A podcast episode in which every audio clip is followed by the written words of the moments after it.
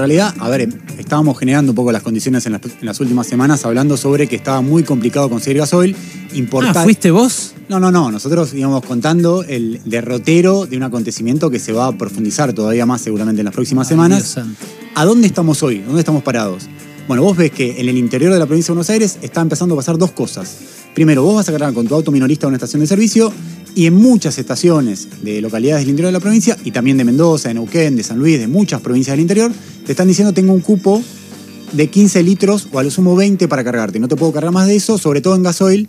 Eh, recordemos que de cada 3 litros que se venden en la Argentina de combustibles, dos son de gasoil, uno de nafta, esa es la, la cuenta rápida, digamos. Entonces, está faltando gasoil, este es un ejemplo, y por camión, un camión quiere cargar y hay algunas estaciones que le están aplicando un cupo de 50 litros. Todavía eso no llega al conurbano, no llega a la capital federal, pero te digo que si no se revierte la situación de que IPF, Action, Ryzen, sobre todo IPF, que tiene el 60% del mercado, pueda importar más gasoil o en todo caso buscar alguna solución, no nos metemos en qué cosas se pueden hacer y que el gobierno no está haciendo, no las está haciendo con la suficiente rapidez, eh, va a seguir profundizándose. ¿Por qué? Por algo puntual. Tenés la cosecha gruesa arrancando, arrancó a mediados de marzo, en abril se va a profundizar la cosecha de soja y demás, mayo también. En ese momento la demanda de gasoil crece en 200.000 metros cúbicos más adicionales y, en este, y justo te condice con algo, que es que la importación del combustible, te pasan dos cosas. Uno, si lo querés importar, vale a precio internacional, que son 120 dólares. Entonces IPF dice, bueno, yo debo pagar 120 dólares, pero cuando me doy vuelta y lo vendo a Argentina, en Argentina, en el mercado local, pierdo a razón de 500 dólares por metro cúbico de gasoil. Es una fortuna de plata para IPF. Son un barco de, para decirlo concretamente, un barco de gasoil que trae IPF pierde 10 millones de dólares por cada barco que trae. Entonces, por un lado tenés esa cuestión, YPF no tiene el incentivo de importarlo. Por el otro, tenés la situación de la guerra en Ucrania que te sacó de juego a las refinerías de Rusia, que alguien puede decir, ¿qué tiene que ver la refinería de Rusia? Bueno, Rusia es un gran productor de petróleo y fundamentalmente sus refinerías abastecen de gasoil a buena, o abastecían de gasoil a buena parte de Europa. Como se le aplicaron un montón de sanciones económicas a Rusia, ese gasoil que, que producía Rusia no se puede producir, entonces nadie lo está comprando y están utilizando otros canales que antes, eh, por ejemplo, vendían gasoil hacia la Argentina. Con lo cual, el escenario no, no hay una. No es que hay una luz al final del túnel en este, por lo menos en las próximas semanas, que te haga pensar va a estar mejor. Bueno, sí, hay una posibilidad que es que la guerra desescale fuertemente y que el conflicto termine. Lo que pasa que igual esas refinerías, me imagino yo, no es que van a andar de toque muy bien. No, no, eh, como mínimo es verdad lo que vos decís. Y es lo que están, a lo que están jugando la mayoría de las refinerías locales, a lo que está jugando el gobierno. Lo que pasa es que eso, primero, no se ve y segundo, aunque, aunque suceda, mínimo te va a llevar un mes, dos meses, tres meses hasta Claro. que recompongas el establecimiento. ¿Qué podría, hacer, estar- ¿Qué podría estar haciendo el gobierno y no está haciendo? Hay una medida que a mí me sorprende mucho no lo está haciendo. Viste que hablamos que cuando se vende gasoil, en realidad hay una pequeña porción que es biodiesel, que es este combustible vegetal que se produce en base a la soja. Sí. Bueno, por ley es obligatorio que el 5% del gasoil, de un litro de gasoil que vos compras en una estación de servicio, tenga biodiesel. En este momento lo mejor sería que del 5% elevarlo ese cupo al 10%, al 15%. ¿Por qué? ¿No afecta a los motores? No, o sea, eh, la, la- la Asociación de Terminales Automotrices hasta un 10, un 15, de hecho antes era un 12% el cupo de gasoil y ninguna automotriz metía algún reparo ni nada. ¿Por qué no se hace? Y lo cual es raro, porque la Argentina tiene la materia prima para hacerlo.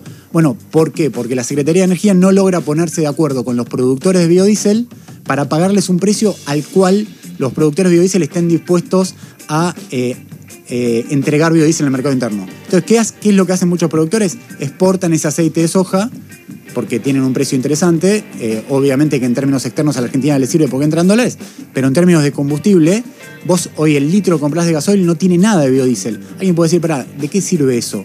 Me parece que lo que sirve es que vos, en lugar de, quemar eh, gasoil, podrías estar quemando biodiesel, una parte de biodiesel, y ahorrándote el costo de importación en dólares de gasoil que está a precios récord, digamos. Ahora, ¿por qué no lo hace el gobierno? Hoy a la mañana preguntaba y no hay eh, una respuesta concreta. Bueno, capaz una cosa compensa la otra. No sé qué subió más, porque subieron, subieron tanto el petróleo como los granos. Es cierto, lo que pasa es que alguien podría decir, la Argentina tiene capacidad para producir 4 millones de toneladas de biodiesel, entonces seguí exportando aceite de soja y porque entran dólares y en las cuentas externas te sirve, pero no poder generar ni un poquito de, de biodiesel Claro. no tiene lógica. Eso Puede ser las dos cosas, Sin decimos. duda, sin duda que se Mirá, puede. me impresionó el dato que tiraste al principio, esto que dijiste de que de cada tres litros que se venden de combustibles, dos son gasoil y uno de nafta. Exactamente. Pero ese no es el corte que da refinar un barril de petróleo. No, por eso, justamente, por eso un 30% del gasoil que se produce, que se consume en la Argentina es importado. Mm. En cambio, en las naftas vos estás más o menos parejo. Y eso no se puede cambiar, no es que vos con un barril de petróleo podés decir hago más gasoil y menos nafta. Lo podés hacer con una cantidad enorme de inversiones que de ninguna manera están listas en pocos meses. Claro. Y, o sea, tenés que modificar tecnológicamente todas las, las cuatro o cinco refinerías de la Argentina. Eso no va a pasar en, en el corto plazo. Nico, ¿y puede aparecer gasoil blue? ¿O ya, ya apareció? Porque en general cuando hay cupos o cuando hay restricciones aparece. Ya apareció, a eso iba, a esa parte de la columna. ¿Vos qué es lo que te está pasando en, en el interior de- del país donde hay menos control? O sea, obviamente eso en Buenos Aires, las petroleras tienen esa sensibilidad política.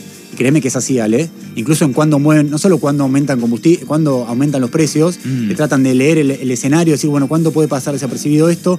También, obviamente, no buscan que estos eh, problemas de estrangulamiento en la cadena de abastecimiento pasen en, en el, en Gran Buenos Aires, en Capital, porque tienen más visibilidad. ¿Qué es lo que está pasando en el interior? Vos decís, quiero comprar gasoil, te lo vendo a precio de IPF. Ahora, ¿querés comprar más de 15, 20 litros? Bueno, te lo, te lo vendo a un precio superior. ¿Y quién controla eso? O sea, obviamente que el estacionero muchas veces no es propiedad de, IPF o de Shell o de, o de Ryzen, o de, sino que es un tercero. Ahora, ¿cómo lo controlas? Ese tipo lo que está diciendo es, yo tengo un, un- un cliente, sobre todo esto pasa en el mercado mayorista, que está dispuesto a pagar mucho más caro por ese gasoil porque lo necesita para cosechar, lo necesita para una industria, lo necesita para, para mover una caldera, un horno. Bueno, ese, ese precio lo que te está generando es que te venden al cupo al precio oficial, digamos, y por encima de ese cupo te compran un precio diferencial y eso lo que te está generando, un- se, se está desmadrando el, el precio que vemos en Capital Federal. ¿Cuánto no más es? ¿Cuál es la brecha? y tenés un entre- 10%, un 15% más. Ah, o sea, ok. ¿Por qué? Porque el precio mayorista, que es el precio que paga una industria Sí. o un productor de eh, sojero, Es esa cantidad, es, esa- es eso más. no, hoy está un 30% más de lo que pagamos nosotros en la estación de servicio. Ah, ¿y por qué te lo venden en el blue a 15? más? Eh, porque eh, se, está, se están haciendo una ganancia para no, no van a competir con el mayorista, se quedan en algo intermedio. Ah, porque si no iría a comprarle al mayorista. Exactamente, si no va al mayorista. Lo que estás haciendo es que el Qué minorista, país, eh, qué país maravilloso. cada uno busca su vuelta, digamos. es Nico Gandini, el tipo que más sabe de energía en los medios de comunicación. Y está acá en Pasaron Cosas, no casualmente, ¿sabes? No casualmente. Gracias, Nico.